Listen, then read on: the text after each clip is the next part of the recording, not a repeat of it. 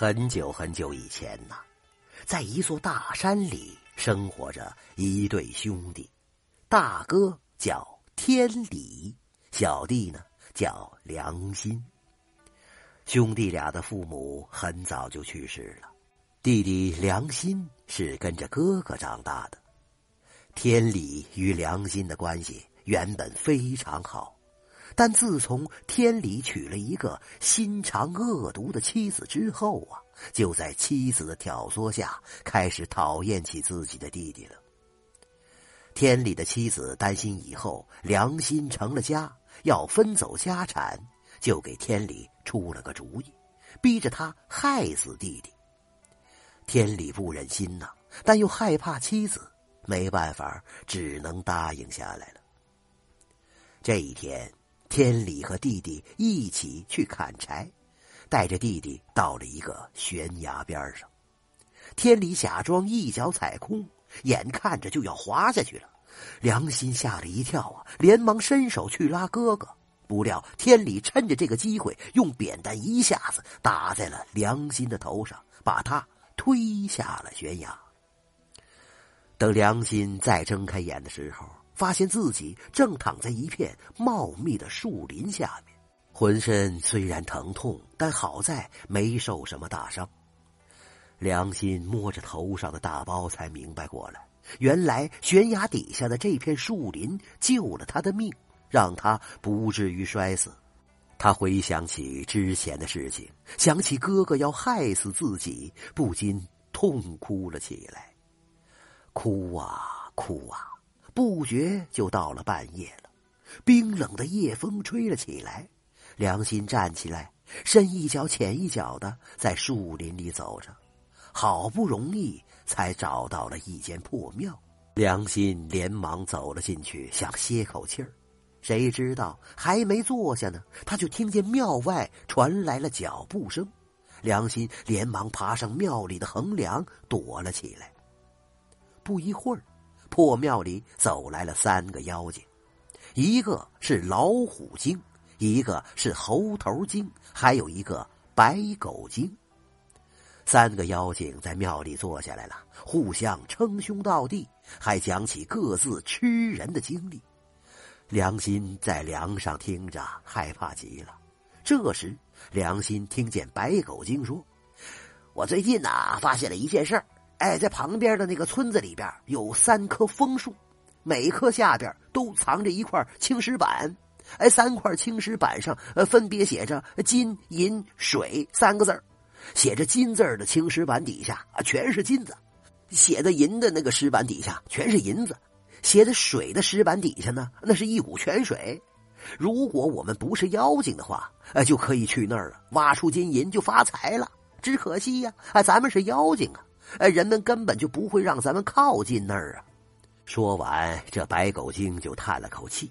老虎精和猴头精听了，也觉得十分可惜，都叹起气来。这个时候，远方的鸡打鸣了，天就要亮了。三个妖精一听，连忙逃走了。良心在横梁上，这可听得一清二楚啊！天亮了以后。他就离开了破庙，向鸡叫声传来的方向走去。走了没多久，良心来到了一片田地旁边。本来应该是一片绿油油的田里，却变得一片枯黄。他问了问，才知道这个村子已经好几个月没下过一滴雨了，老百姓都急坏了。良心又往前走了一段路，抬头一看。发现前面不远的地方有三棵参天的大枫树，青枝绿叶十分的漂亮。树下跪满了前来拜神求雨的老百姓。良心一看，心想：这不正是白狗精说的那三棵大枫树吗？他连忙走上前去，走近一看，发现其中一棵枫树上还贴着一张告示，上面写着：“当地一位好心的员外。”特地贴出这个告示，只要有人能够让天下雨，或者能在附近找到水源的话，要金有金，要银有银，还要将自己的女儿嫁给他。良心走上前去，伸手把告示接下来了。旁边守着的家丁一看有人接告示，连忙把他带到了员外家里。良心请员外准备好三张大锯、两个大筐，还有几把锄头。准备好以后，他就带着十个壮丁来到了三棵枫树前面，吩咐壮丁们把树锯倒。但员外却不同意呀，很多村民也不答应。因为这三棵树是村子的风水树啊，把他们砍了，这村子会有灾难的。但也有很多人同意砍，因为如果再找不到水的话，全村的人都活不了了。一番争执之下，最后员外和其他的村民也只得同意了。几个壮丁拿出大锯，没一会儿啊，就把第一棵枫树给锯倒了。树根底下埋着一块写有“金”字的青石板，良心一见，命令谁也不许动这块板子，开始挖第二棵树。挖了半天，挖出一块写着“银”字的青石板来，良心还是不让动。直到第三棵枫树也锯倒了，树根下边挖出一块写着“水”字的青石板来，良心高兴极了。他让村民们退后几步，自己走上前去，用力一扳，把青石板给打开了。一股泉水立刻就喷涌出来，水找到水啦！人们欣喜若狂啊，连忙拿来水盆、水桶，开始接水。这泉水源源不断的流着，流进了田垄，滋润了麦苗。干涸的溪滩里又有了水了。人们高兴极了，都说良心是上天派来救他们的。几个壮丁又撬开另外两块青石板，只见下边满满的都是金银。人们说呀，这金银理应归良心所有。良心却说，这金银是祖先留给村民的，让他们度过荒年用的。当场就把这些金银分给了村民们了。人们都对良心感激涕零啊！后来员外的女儿听说了，非常佩服良心，员外便做主了，将女儿嫁给了良心。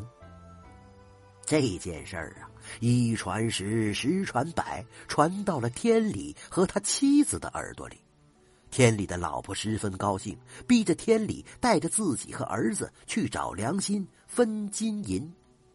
他们走了三天三夜，来到了员外家中。良心看见将自己推下悬崖的哥哥，本来不愿意再理他们了，但禁不住哥哥的苦苦哀求啊。最后，良心还是原谅了他。他把天理一家请进来，热情的招待了他们一天一夜。天理的老婆问良心是怎么知道枫树下边有水的消息的。良心也一五一十的告诉了他们。第二天，天理和老婆就带着儿子告辞了。回到家以后，他们商量着按良心的方法去偷听妖怪们说话，也要发大财。于是，夫妻二人一起跳下山崖，却再没上来。良心收养了天理的儿子，和妻子一起幸福的。生活了一辈子。好了，这个故事就讲到这儿了。我讲故事给您听